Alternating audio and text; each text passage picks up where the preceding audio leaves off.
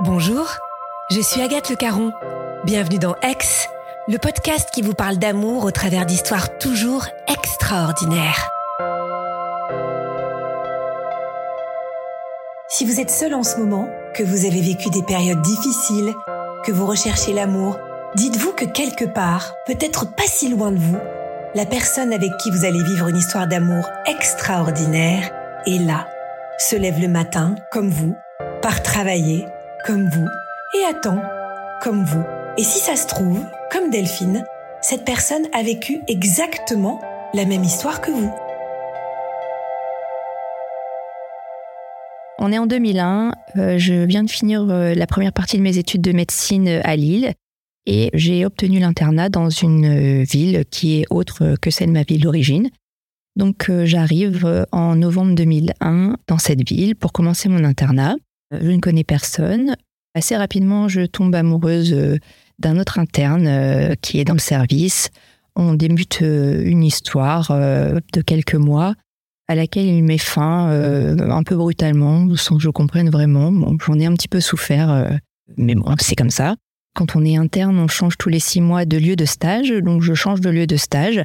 Donc je rencontre de nouvelles personnes donc je suis interne en gynécologie obstétrique et on fait euh, des stages de chirurgie. Et en chirurgie, je rencontre un infirmier au bloc opératoire qui est très sympathique, euh, avec lequel euh, donc je sympathise et on devient amis.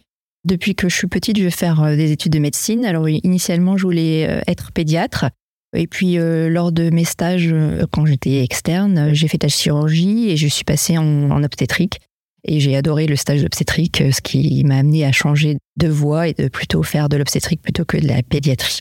J'aime beaucoup les bébés, donc au départ c'est ça qui m'a attirée. Et puis euh, dans mon métier c'est très varié. C'est euh, on peut faire à la fois euh, de la chirurgie, de l'obstétrique, de l'échographie, de la consultation. Et puis il y a toujours cette adrénaline avec on ne sait jamais comment va se passer la journée, comment évoluer les choses. Parfois, il faut intervenir rapidement, il faut pouvoir intervenir dans l'urgence en, sachant réagir dans les bonnes situations au bon moment. Euh. Alors lui, contrairement à moi, il n'est pas timide, il parle facilement, euh, il est très avenant avec les gens et notamment avec les patients. Euh, il met à l'aise facilement les patients et puis il est très professionnel aussi dans sa façon de travailler. il est très carré, il est rassurant et puis quand on arrive jeune interne, on ne sait pas forcément faire beaucoup de choses. Et il m'aide en chirurgie, euh, quel, quel, instrument utiliser, comment se comporter au bloc opératoire, parce que c'est des choses qui sont assez nouvelles aussi. Il a beaucoup de charme, mais euh, oui, il me plaît, il est grand, euh, mince. et puis à ce moment-là, bon, je sors d'un chagrin d'amour, donc je, voilà, je, je, suis attirée par lui. Et puis c'est réconfortant d'avoir quelqu'un qui s'intéresse à nous et puis de nouveau plaire en fait. Au départ, c'est amical, et puis bon, je sens qu'il peut y avoir un peu plus que de l'amitié, mais bon, c'est vrai qu'il est en couple, euh, il, il a même prévu de se marier, donc c'est un peu situation délicate. Malgré tout, on commence quand même une histoire. Euh, c'est lui qui est insistant à ce qu'on se voit, à ce qu'on se voit à l'extérieur. Euh, c'est peut-être davantage lui qui se rapproche de moi que l'inverse. Mais le fait qu'il soit en couple, j'avais pas la porte forcément ouverte à cause de ça. Et puis finalement, bon ben on sort ensemble quand même. Et, euh, mais bon, moi, je lui mais pas un ultimatum, mais presque, pour qu'il fasse son choix, en fait. Donc, euh, ça a été un peu compliqué, parce que bah, lui, euh, il était un peu tiraillé entre les deux, mais je pense qu'il était vraiment amoureux de moi et qu'il a fini par dire à sa compagne qu'il a quitté pour rester avec nous.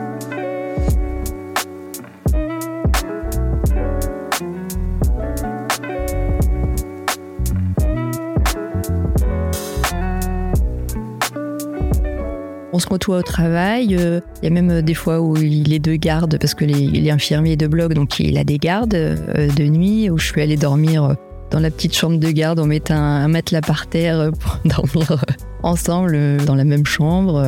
lui, il venait des fois aussi dormir dans ma chambre d'internat avec un lit simple. Bon, ce qu'on supporte, ce qu'on fait quand on est jeune et qu'on est amoureux.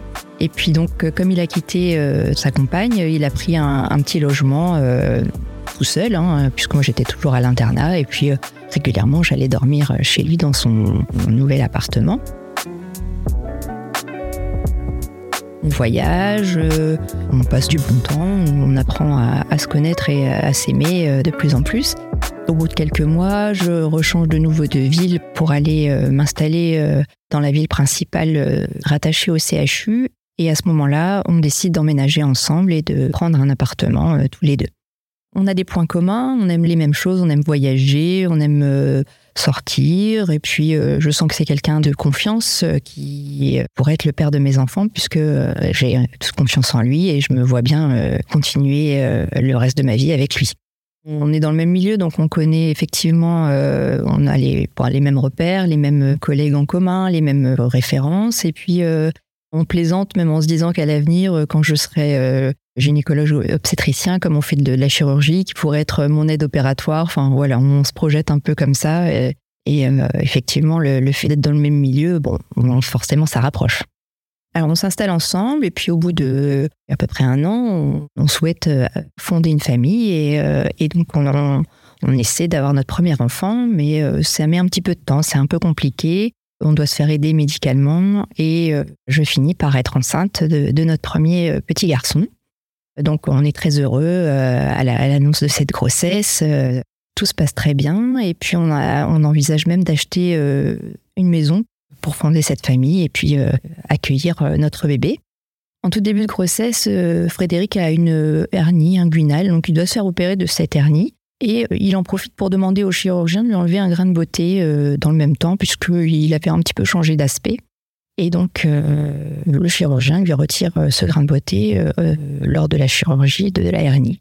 Un jour, je suis sur mon lieu de travail. Avant de rentrer à la maison, j'essaie de le joindre et impossible de le joindre.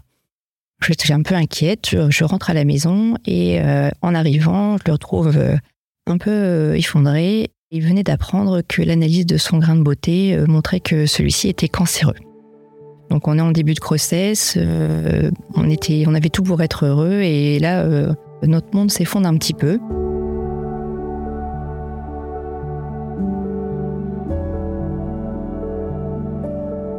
Il y a une reprise chirurgicale qui est faite euh, au niveau de ce grain de beauté pour élargir euh, la zone et euh, les analyses montrent que ça va.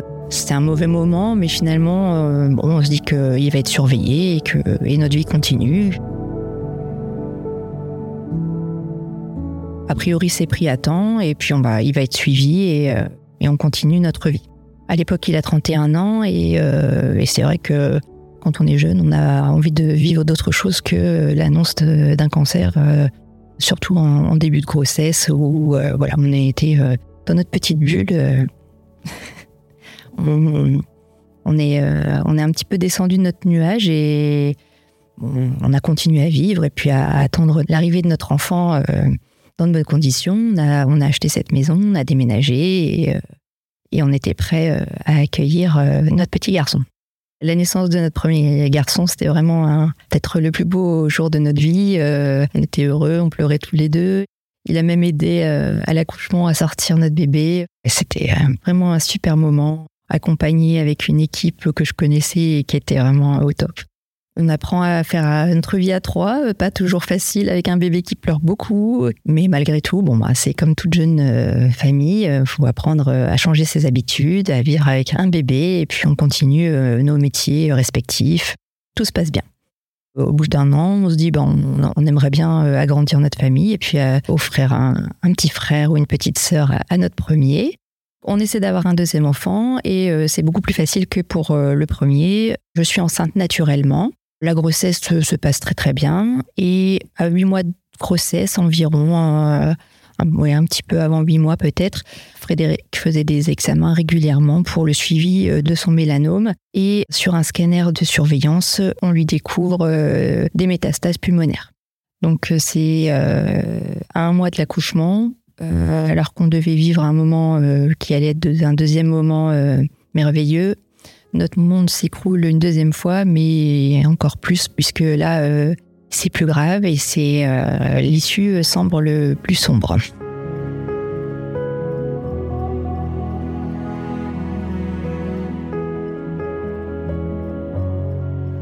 Alors une fois qu'il a ce diagnostic, ben, il, rentre dans un protocole de chimiothérapie, euh, des traitements assez lourds. C'est un cancer qui n'a pas beaucoup de traitements efficaces. Il rentre dans des essais thérapeutiques. Il est suivi euh, à Villejuif, qui est euh, à deux heures de chez nous. beaucoup de trajets, beaucoup de traitements, des effets secondaires. Alors il est battant, il continue à, vivre, à travailler. Euh, pendant sa chimiothérapie, il a même voulu changer de travail, il a fait des entretiens, il a été... Premier entretien, on lui a dit, vous êtes en cours de chimiothérapie, soignez-vous, vous reviendrez après. Et puis il a passé un autre entretien où il est, il est embauché, donc ça reste toujours dans son domaine, mais il est représentant médical pour du matériel en fait de chirurgie. Et donc durant sa chimiothérapie, il change de travail, il continue. Euh, enfin, il est, il est battant, il est, il est fort et jamais il s'est arrêté euh, quasiment euh, de travailler pendant tous ses traitements. Le jour de l'accouchement, j'y pense forcément. On ne s'en parle pas l'un l'autre, mais lui, pareil. J'ai enfin, il a beaucoup pleuré ce jour-là. Je pense que c'était à la fois du bonheur et à la fois il était une grande inquiétude de savoir s'il allait pouvoir voir grandir son enfant, ou ses enfants en tout cas. Donc euh, c'était un beau moment, mais euh, mitigé par rapport à ce que chacun, l'un l'autre, on avait dans notre tête euh, une arrière-pensée, à savoir quel serait l'avenir pour notre famille.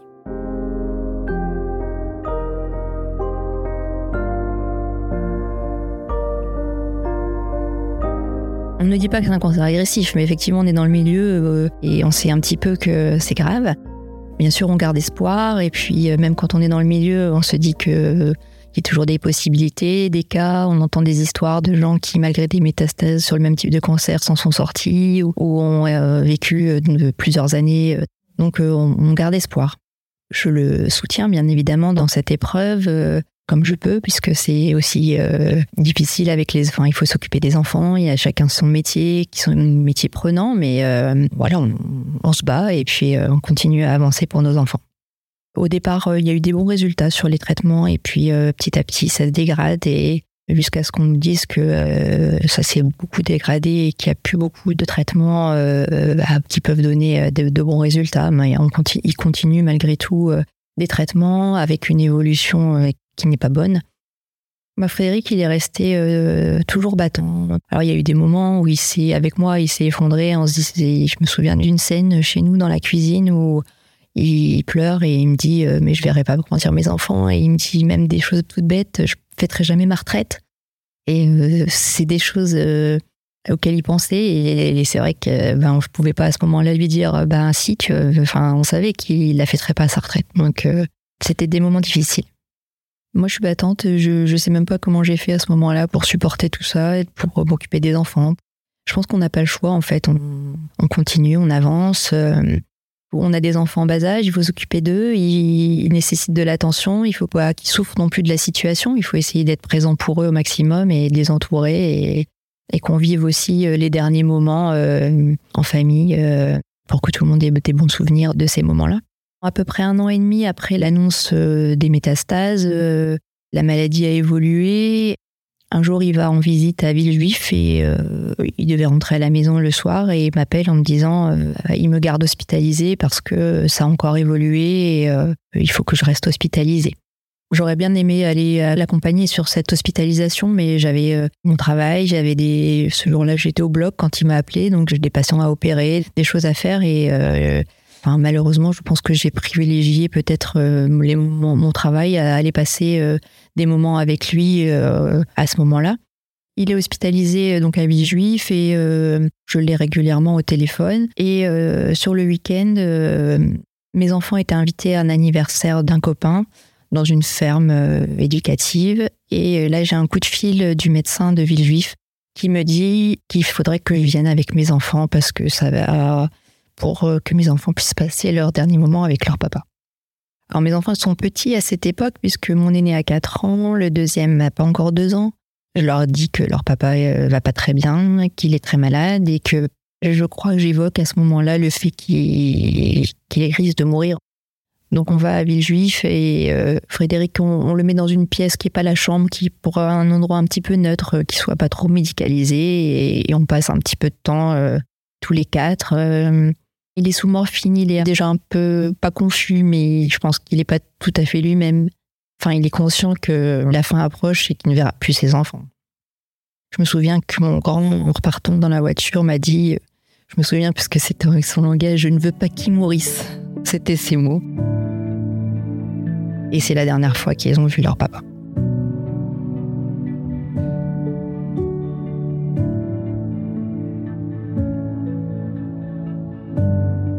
Je passe des nuits aussi avec lui là-bas à Villejuif. Et puis euh, le médecin euh, m'annonce quelques jours après qu'on va passer en traitement palliatif, que vraiment on approche de la fin. Et à ce moment-là, je décide de, de le faire rapatrier aux soins palliatifs euh, près de notre domicile pour faciliter les visites. Il décède aux soins palliatifs quelques jours après son arrivée et j'étais présente avec lui pour son décès. Donc là, euh, c'est compliqué. Je suis un peu perdue. Je me retrouve toute seule avec deux enfants en bas âge. Il faut gérer les obsèques, et il faut gérer plein de choses. Donc c'est compliqué. Les quelques semaines après son décès, la vie reprend. Il faut continuer. Les enfants sont petits. Il faut s'occuper d'eux. Euh, il faut, continuer à travailler. J'ai pas peur à ce moment-là. J'avance en fait. J'avance. Je m'occupe de mes enfants. Je suis dans ma bulle avec mes enfants. Je fais pas grand chose d'autre à côté, entre le travail et les enfants. Euh, c'est pas toujours simple parce que j'ai, dans le travail, j'ai des gardes et donc la nuit, quand je suis pas là, il faut que je fasse garder mes enfants. Donc j'ai prendre une babysitter qui vient les garder la nuit, euh, ou ma maman aussi qui venait le week-end quand j'étais de garde le week-end. Donc c'est une organisation qui est pas évidente, il faut se faire aider. Euh. Je sais pas comment je fais à ce moment-là en fait, parce que je continue à avancer, à vivre et, et je m'effondre pas la vie continue euh, malgré tout avec, euh, avec ce qu'on a vécu. J'essaie d'être euh, une bonne maman pour mes enfants et leur assurer une vie normale. Pendant deux ans après son décès, je suis vraiment restée dans ma bulle avec mes enfants, ma famille, mes amis. On partait en vacances tous les trois aussi avec les enfants. On se faisait souvent une semaine d'hiver au soleil euh, en club, euh, histoire de décompresser, puis de se poser un petit peu. Et puis j'ai un, groupe de copines que je vois régulièrement. On se fait des soirées filles. Et à ce moment-là, j'ai une copine qui est agent immobilier et qui me raconte que euh, elle a pensé à moi puisqu'elle a fait visiter une maison à, un homme qui était veuf avec un petit garçon. Et elle me dit, ça m'a fait mal au cœur parce que sur la table de nuit, il y avait la photo de sa maman. Et elle me dit, du coup, j'ai pensé à toi. Et euh, je lui dis à ce moment-là, euh, c'était à peu près deux ans après euh, le décès, où je commençais à me sentir prête à, rencontrer quelqu'un. Je lui dis en rigolant, bah, tu veux pas me présenter cet homme? Et elle me dit, bah non, je suis désolée, là, il est en train de chercher une maison avec parce qu'il se remet en couple avec quelqu'un. Après deux ans, je, me sens peut-être prête à, de nouveau rencontrer quelqu'un. Et puis, je vois qu'il n'y a pas que moi qui ai vécu des histoires difficiles aussi. On a retrouvé un équilibre, euh, on, a notre petite vie euh, à trois, euh, tranquille, mais effectivement, je me suis un petit peu oubliée pendant ces deux années, on va dire. Et donc, j'ai envie de sortir un petit peu et je m'inscris dans un cours de danse de salon pour pas forcément rencontrer l'amour, mais au moins rencontrer des gens et puis faire aussi quelque chose qui me plaît, la danse, que j'aime depuis toujours, j'aime la danse. Et donc, je fais ces cours de danse régulièrement. Donc on a un petit groupe de danse sympa, je rencontre de nouvelles personnes et euh, ça fait du bien de, pouvoir danser, de pouvoir euh, faire autre chose que le travail et les enfants et de, passer des moments aussi seuls sans, mes enfants.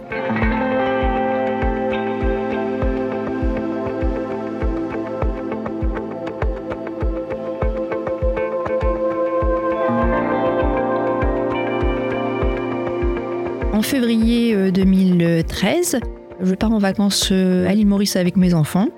Et euh, lors de mon séjour à l'île Maurice, euh, j'apprends le décès de ma grand-mère, qui était âgée. C'était un petit peu attendu, mais voilà. Donc à mon retour de l'île Maurice, je vais à l'enterrement de ma grand-mère et le jour de son enterrement, il était prévu que je fasse un stage de danse. Donc c'était un stage de danse latine et à l'issue de cette journée de stage, il y a une soirée. C'est une journée euh, qui est une journée triste puisque c'était l'enterrement de ma grand-mère, mais malgré tout, je me dis, euh, je sais pas, j'avais envie d'aller à cette euh, journée qui était prévue depuis quelques semaines et, et donc je sors de l'enterrement de ma grand-mère, je prends la route et je vais à cette journée de stage de danse. Donc je rentre dans la salle, ça avait déjà commencé, je suis arrivée un petit peu en retard à cause de l'enterrement.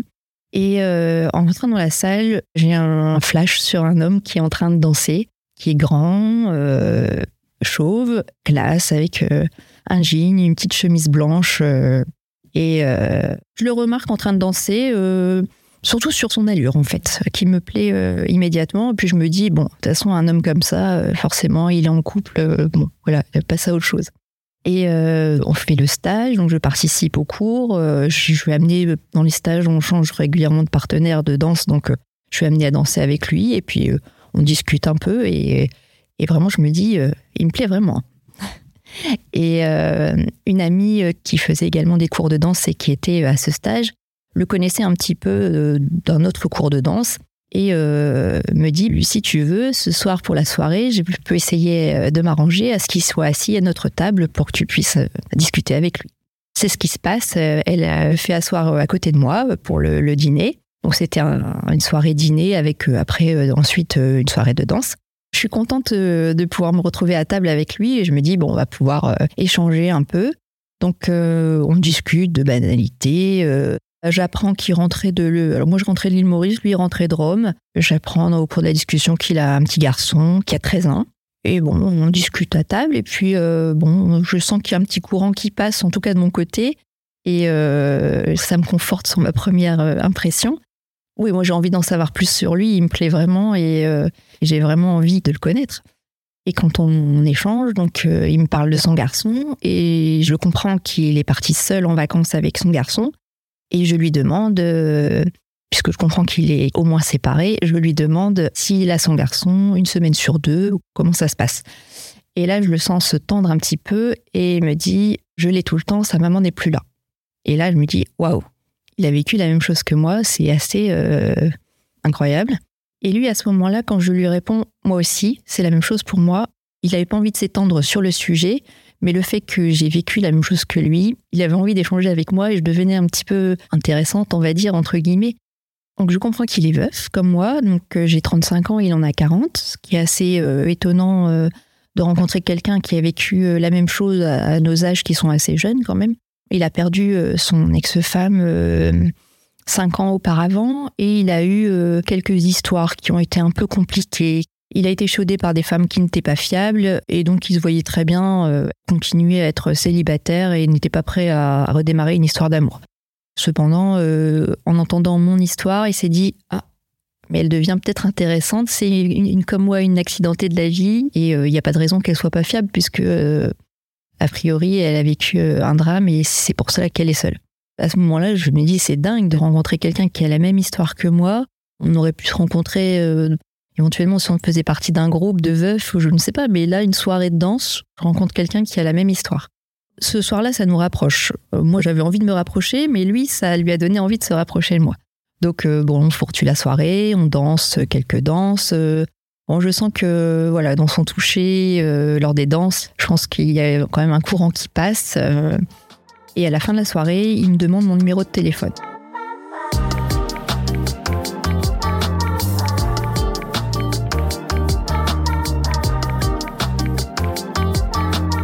Je lui ai donné mon numéro, mais je n'ai pas le sien. Erreur peut-être. Au départ, je me dis zut. Donc j'attends un jour ou deux, pas de nouvelles. Euh, j'étais dans l'attente de ces nouvelles. Je, au travail, je prenais plus l'ascenseur de peur de louper un message, un appel, quelque chose. Il m'a perturbé. J'avais vraiment envie de le revoir. C'était vraiment passé quelque chose euh, à ce moment-là. Et donc quelques jours après, il m'envoie un message et il souhaite qu'on se revoie. Donc là, je suis trop contente, j'ai envie de faire la danse de la joie. Donc on se donne rendez-vous euh, pour aller dîner au restaurant. Je suis un peu comme une adolescente, euh, les papillons dans le ventre. Euh, qu'est-ce que je vais mettre comme tenue Je me souviens, je fallait m'acheter des escarpins, des bijoux, des quoi, enfin. Et je me laisse porter par mes émotions. Quand je le revois lors de ce dîner, j'ai le même coup de cœur que c'était une semaine après, donc même coup de cœur que la semaine précédente. Je le trouve beau et je sens que je vois peut-être plus encore à ce dîner que c'est réciproque je vois ses yeux qui pétillent et, et que je lui plais à ce moment-là. Pendant ce dîner, on va se raconter euh, nos histoires respectives. Je vais apprendre qu'il y a d'autres points communs encore plus euh, étonnants. Il est né la, même date de naissance que Frédéric, le papa de mes enfants. Pas la même année, mais le même jour et le même mois. C'est quand même euh, troublant. J'apprends aussi que son ex-femme, euh, sa femme donc qui est décédée, travaillait dans une rue qui porte le nom de Frédéric. Frédéric a un nom, son prénom et un nom de famille dans, dans la ville où on habite. Et sa femme travaillait dans cette rue-là.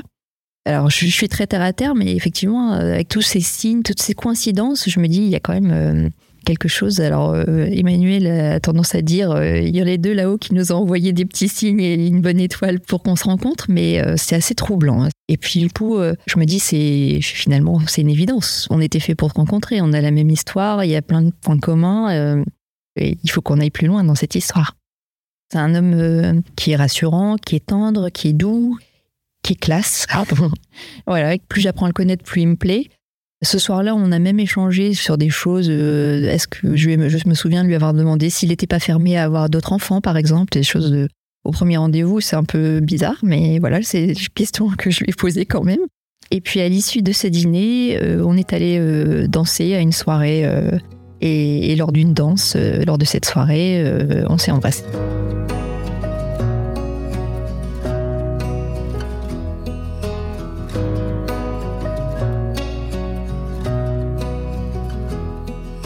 À ce moment-là, je vis mon histoire. Alors, j'ai toujours, bien sûr, une petite pensée pour Frédéric, mais ça m'empêche pas de vivre le moment, euh, de vivre ce que j'avais à vivre à ce moment-là.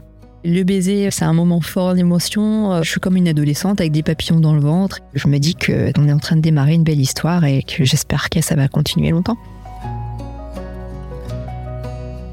On s'est quitté après la soirée de danse. Euh, quelques jours après, je me souviens qu'il m'attendait au coin de la rue de chez moi avec un bouquet de fleurs. Voilà, des petites choses euh, romantiques. Euh, un mois après notre rencontre, euh, il m'a demandé si je pouvais me libérer sur un week-end prolongé. Et il m'a fait la surprise de m'emmener à Venise. Donc j'avais fait garder les enfants.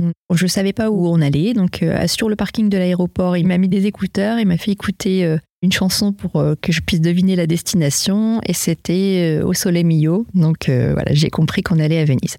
J'ai été très contente qu'on puisse me faire une surprise. Je me suis rendu compte que c'était un homme romantique. Euh, et on a passé euh, un très bon séjour à Venise. On a continué à apprendre à se connaître. Euh, c'était très bon moment. Et puis, assez rapidement après, on s'est présenté nos enfants. C'est un moment fort. On se dit, bah, on engage nos enfants dans une relation, donc il faut quand même être sûr de ce que l'on fait. Mais ça me paraissait tellement évident comme relation que j'ai pas trop hésité à lui présenter mes enfants. Alors les enfants étaient encore petits. Hein, euh, quand il a sonné, ils sont allés se cacher, euh, comme peuvent faire des enfants. Euh. mais la rencontre s'est bien passée. Il avait amené également son fils. La rencontre s'est bien passée également. Avant de leur présenter, bien sûr, je leur avais dit que j'avais rencontré quelqu'un. Donc, je me souviens ce moment-là où il sautait sur le lit, il était très très content. Et puis, c'était, oh, moi, un amoureux, bon, comme peuvent faire des enfants de leur âge. On passe des moments ensemble, euh, soit à deux, euh, soit à cinq. Donc on a fait euh, des sorties à cinq à la mer. Alors après les enfants, bon c'était pas toujours facile pour lui de devoir s'occuper d'enfants petits alors qu'il était déjà sorti. Il avait un enfant qui était en début d'adolescence avec mes enfants qui étaient parfois un peu turbulents, donc qu'il fallait recadrer un peu. Mais on a appris à se connaître. Les enfants, euh, ça leur a fait du bien aussi de retrouver parfois le, cadre d'un homme dans une relation. J'avais envie assez rapidement qu'on vive ensemble. Lui voulait euh, prendre euh, un peu plus de temps. Et donc en décembre 2013, c'est-à-dire neuf mois après notre rencontre, on est au restaurant, un dîner, et euh, il me sort euh, une tablette et sur laquelle il avait fait un montage vidéo de sa voix avec euh, une vidéo de la mer et un montage de sa voix sur le, fond musical de Parce que c'est toi d'Axel Red et où il me disait les paroles et en fait il me demandait si je voulais bien qu'on emménage ensemble, donc avec ce fond musical de Parce que c'est toi. Et donc j'étais très émue et, bah, forcément j'ai accepté puisque j'en avais très envie depuis un petit moment.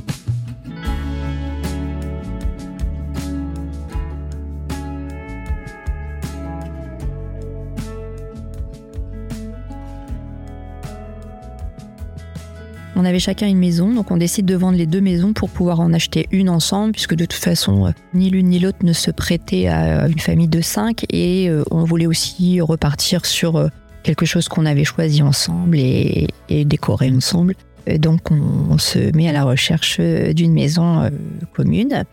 Bien sûr, j'ai présenté Emmanuel à mes amis, et mon ami agent immobilier qui m'avait parlé euh, à, l'origine de cet homme qui recherchait une maison et qui était veuf, il s'est avéré qu'en fait c'était Emmanuel qui à ce moment-là euh, cherchait une maison pour habiter avec une de ses rencontres avec laquelle ça n'a pas fonctionné.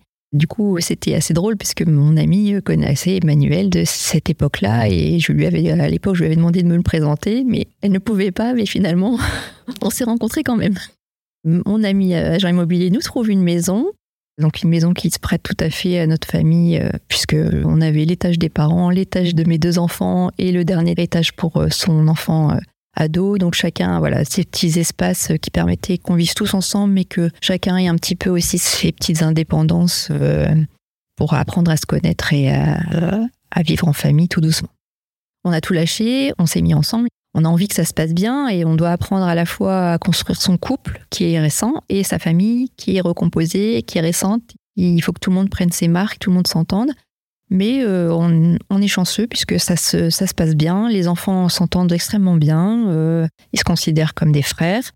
Et nous, on, apprend à, à, se connaître et on s'octroie des moments à deux, Notamment, on essaie de se faire une semaine de vacances rien qu'à deux par an. On se fait régulièrement des week-ends, des restaurants, pour euh, aussi euh, construire notre couple euh, en dehors de la famille. On discute de futurs enfants. J'avoue que moi, j'avais toujours le rêve d'avoir une petite fille, et lui aussi d'ailleurs. Mais c'est vrai que notre famille de cinq, il fallait voilà s'apprendre à se connaître les uns les autres. L'âge avançant aussi, proche de la quarantaine pour moi finalement, on, voilà, on a décidé d'en rester là et, de rester avec notre famille de cinq, euh, voilà, qui nous allait bien et déjà s'occuper euh, pleinement et correctement de notre famille. En discutant, je lui ai expliqué aussi que j'avais un regret, c'est de n'avoir jamais été mariée et que personne ne m'ait jamais demandé en mariage. Il s'organise pour euh, faire garder les enfants pour le, jour de mes 40 ans et il me demande de me libérer pour 2-3 jours. Comme pour Venise, il m'emmène, je ne sais pas où on va, et puis, euh, sur le chemin de l'aéroport, il met dans la voiture euh, la musique de Tiendao, Weekend à Rome, et euh, on part à Rome. Bon, je me dis que ça va être un super anniversaire pour mes 40 ans. Donc, on arrive à Rome, on va dormir à l'hôtel, et le lendemain, il m'emmène à Rome devant la fontaine de Trévi. Et il me demande de fermer les yeux. Et quand j'ouvre les yeux, il est à genoux devant moi avec une bague et il me demande en mariage. Et donc forcément, j'étais super contente, émue, et oui, j'ai pleuré. Euh, c'était vraiment un très très beau moment.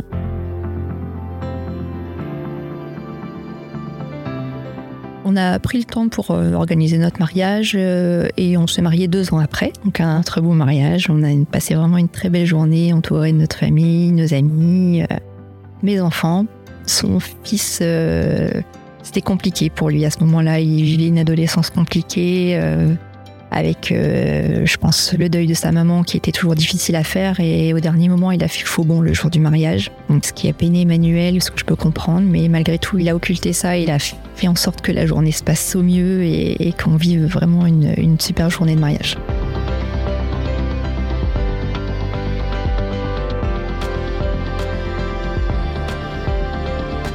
Aujourd'hui, ça va faire 11 ans bientôt qu'on se connaît. On vit toujours à 5 euh, à la maison. Euh, les enfants ont grandi. Euh, ils s'entendent tous bien. Alors forcément, il y a toujours des, hauts, des bas, comme les familles recomposées, hein, avec les, par les difficultés que ça peut engendrer. Mais l'amour est toujours là, toujours aussi fort. J'ai toujours droit à des petites surprises, des petites attentions. récemment, j'ai eu un petit poème pour la Saint-Valentin. Il m'a fait faire une chanson personnalisée. Enfin, toujours des petites choses qui font que euh, la petite flamme est toujours là et, que j'espère qu'on va finir nos jours ensemble. Je pense que c'était une évidence euh, finalement qu'on se rencontre. On était fait l'un pour l'autre, on avait la même histoire, on a des goûts communs, on aime la danse tous les deux, on va faire des soirées. Et puis le fait d'avoir euh, cette histoire commune permet de nous comprendre. On comprend ce que l'autre a vécu, il n'y a pas de tabou par rapport à la personne qui n'est plus là. On en parle librement et Emmanuel a pour habitude de dire qu'on est presque un couple à quatre puisqu'il y a les deux qui ne sont plus là, qui sont toujours partis de notre couple, ils sont même en photo à la maison. Je pense que c'est différent euh, des personnes divorcées. On peut avoir une petite jalousie éventuellement envers l'autre, euh, l'ex-conjoint, mais c'est pas du tout notre cas et on n'a aucun tabou par rapport à ça. Alors, ce qui me donne envie de témoigner, c'est que je voudrais donner de l'espoir aux personnes qui vivent des choses difficiles et qui ont vécu des drames dans leur vie. Leur montrer que, ben, malgré tout, euh, tout est possible et que la roue tourne à un moment et qu'on peut de nouveau euh, être heureux après avoir vécu une histoire difficile et qu'il euh, faut garder espoir. Je voudrais dire à Emmanuel que je l'aime très fort et que je le remercie de m'avoir laissé euh, ma chance lors de notre rencontre et que j'espère qu'on va vieillir ensemble jusqu'à la fin de nos jours.